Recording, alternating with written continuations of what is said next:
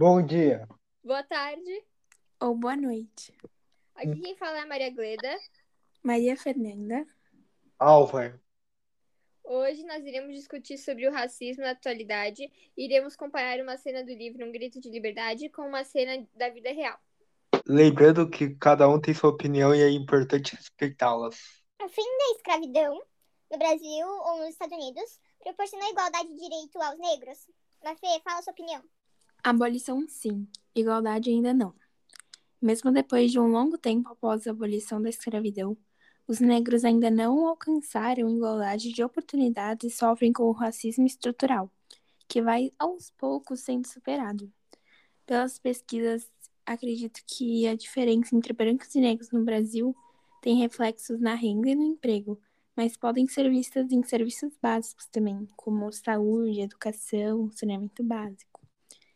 Um exemplo disso que vejo no meu dia a dia é na escola, quando o número de estudantes negros é quase zero se comparado com o número de brancos. Esse é um exemplo bem legal. E eu acho que alguns sabem que 70% das pessoas que vivem em situações de extrema pobreza no nosso país são negras. Mais de 50% dos negros não possuem nenhum tipo de acesso à rede, quase 40% dos negros que vivem em áreas urbanas não possuem esgoto e 70% das pessoas que dependem do SUS são negras. A cada 12 minutos, uma pessoa negra é assassinada no Brasil. Também são os negros que mais morrem em operações policiais. Essa defasagem não é de hoje. Historicamente, o Brasil é ultrapassado em representatividade racial.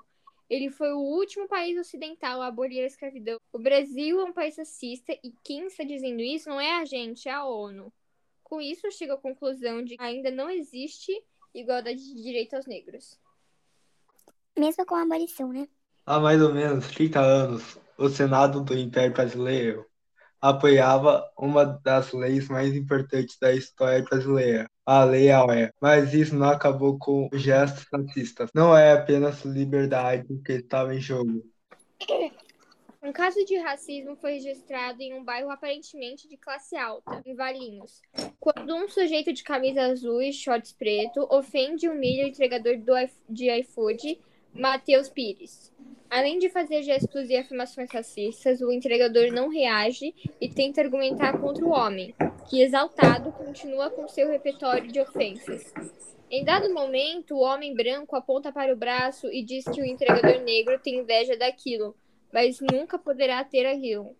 O entregador responde a cada frase pedindo respeito. Outro caso de racismo que ficou popularmente conhecido foi o de George Perry Floyd Jr., um afro-americano assassinado em Minneapolis no dia 25 de maio de 2020, estrangulado pelo policial branco Derek Chauvin, que ajoelhou em seu pescoço durante uma abordagem por supostamente usar uma nota falsificada de 20 dólares em um supermercado. Filmagens mostram que Chauvin sufocou Floyd com seu joelho por mais de nove minutos, mesmo ouvindo o homem falar várias vezes que não estava conseguindo respirar.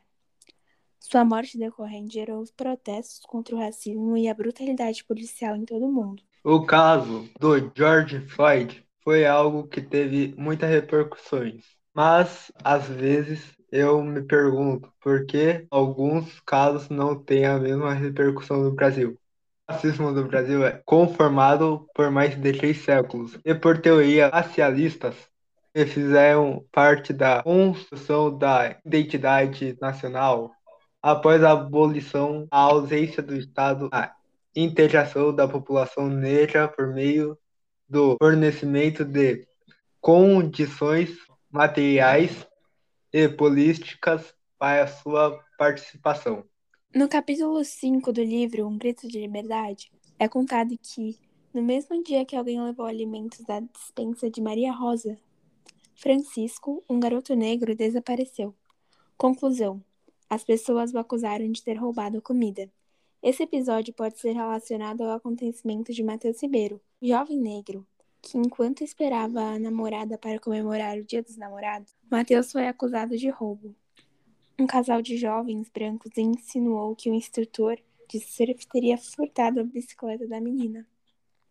Título 17. De negros que faziam uma vigilância de rotina no meio da mata. Vemba deparou-se com o corpo de uma menina toda machucada e com as roupas rasgadas. Ela estava magra e com os lábios rachados. Braços, pernas e rosto mostravam chagas e estavam cortados por espinhos. Vemba cuidou dela e ela contou que era escrava e que não tinha pai e mãe. A menina melhorou, Vemba e ela cuidaram um do outro e viveram felizes para sempre. Um caso que eu achei parecido com esse foi Madalena Gordiano. Tinha oito anos quando bateu em uma porta para pedir comida. A dona da casa, uma professora branca, prometeu adotá-la, mas nunca foi adotada nem voltou à escola. Cozinhar, lavar, limpar banheiros, tirar pó, arrumar a casa da família se tornou sua rotina diária durante as quatro décadas seguintes. Esta vítima de exploração racista era uma escrava do século XXI na casa de uma família. Eu... No capítulo 5, é contado que, no mesmo dia que alguém levou alimentos da dispensa de Maria Rosa, Francisco, um garoto negro, desapareceu. Conclusão: as pessoas acusaram de ter roubado comida. Homem negro é acusado de furtar sapatos que comprou em loja no Mato Grosso. A mulher acusou de ter furtado o par de sapatos.